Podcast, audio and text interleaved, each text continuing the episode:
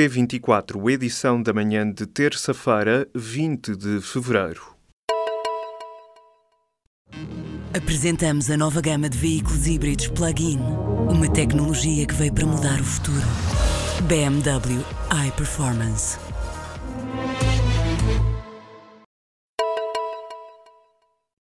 Pela primeira vez, uma equipa de inspectores da Autoridade Tributária e Aduaneira vai fazer o acompanhamento a contribuintes singulares com maior rendimento e património.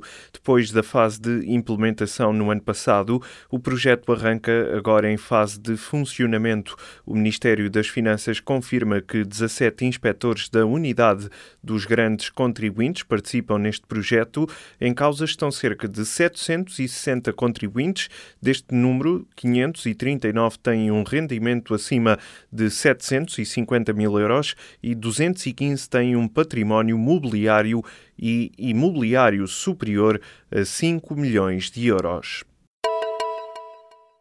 Entre 2015 e 2017, a holding Montepio Seguros, que engloba a Lusitânia Seguros, a Lusitânia Vida e a N Seguros, terá registado prejuízos na ordem dos 110 milhões de euros. As contas ainda não estão fechadas, mas o grupo Montepio Seguros deverá fechar o último exercício com prejuízos consolidados em torno dos 20 milhões de euros, o que, a confirmar-se, mais do que duplica o valor registado do ano anterior. O negócio de venda dos ativos está agora nas mãos do antigo deputado do PS e sócio da Clearwater International, José Lemos. Esta foi uma contratação do grupo chinês Energy Company Limited por José Lemos ser próximo do núcleo duro de Tomás Correia, presidente da Mutualista. Chega esta semana à Assembleia da República o documento que revela que há mais de 25 mil famílias com carências habitacionais graves em todo o país. O número foi apurado depois de um levantamento realizado pelo Instituto da Habitação e Reabilitação Urbana. O governo vai, por isso, lançar um programa para resolver os problemas. Chama-se Primeiro Direito e deverá avançar ainda no primeiro semestre do ano. O Executivo quer também criar um seguro de renda para proteger os senhorios e incentivar o arrendamento acessível de longa duração. Os sindicatos dizem que faltam 15 milhões de euros no orçamento da GNR para este ano. De acordo com as contas da Associação Socioprofissional Independente da Guarda e da Associação de Profissionais da Guarda, para ultrapassar todas as dificuldades são necessários 869 milhões de euros. No entanto, a GNR só tem ao seu dispor 853 milhões. O orçamento global para este ano é inferior, de resto, ao do ano passado. A diferença são 47 milhões de euros. Para já, a GNR avisa que a concretização do plano de atividades pressupõe a disponibilização dos recursos financeiros constantes da proposta de orçamento do Estado para 2018. O mandato anterior da antiga bastonária dos advogados, Elina Fraga, está a ser investigado pelo Departamento de Investigação e Ação Penal de Lisboa desde novembro.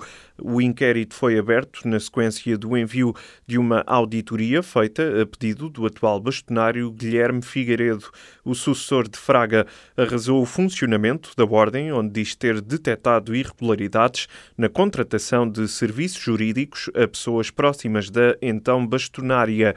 A investigação é conhecida depois de Elina Fraga ter sido escolhida como uma das vice-presidentes do PSD no último congresso do partido.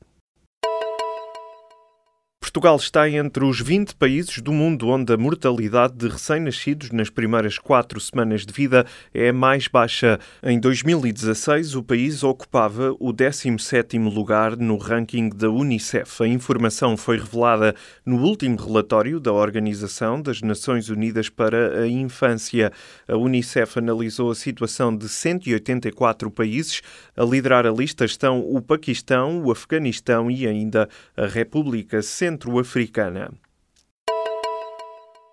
As autarquias das áreas metropolitanas de Lisboa e Porto querem gerir centros de saúde e abri-los até à meia-noite. A informação foi avançada nesta terça-feira pelo Jornal de Notícias. A proposta faz parte de um pacote de descentralização a apresentar hoje em Vila Nova de Gaia. Citado pelo JN, o presidente da área metropolitana do Porto defende que a decisão dos horários dos centros de saúde deve recair para as autarquias. A proposta final redigida em conjunto com o homólogo Fernando Medina, será apresentada a 27 de março ao Primeiro-Ministro António Costa. O ministro espanhol da Economia e Competitividade, Luís de Guindos, vai suceder a Vítor Constâncio no cargo de vice-presidente do Banco Central Europeu. A decisão foi tomada por unanimidade pelos ministros das Finanças do Eurogrupo.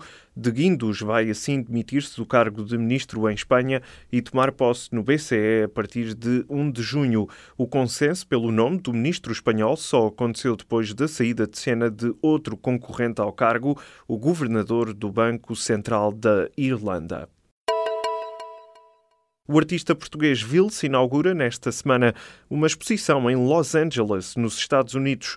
É na segunda maior cidade norte-americana que Alexandre Farto irá também criar três murais. Na galeria Over the Influence, Vils irá apresentar ao público 20 obras novas e criadas de raiz para a exposição. O artista português Vils inaugura nesta semana uma exposição em Los Angeles, nos Estados Unidos. É na segunda maior cidade norte-americana que Alexandre Farto irá também criar três murais. Na galeria Over the Influence, Vils irá apresentar ao público 20 obras novas e criadas de raiz para a exposição.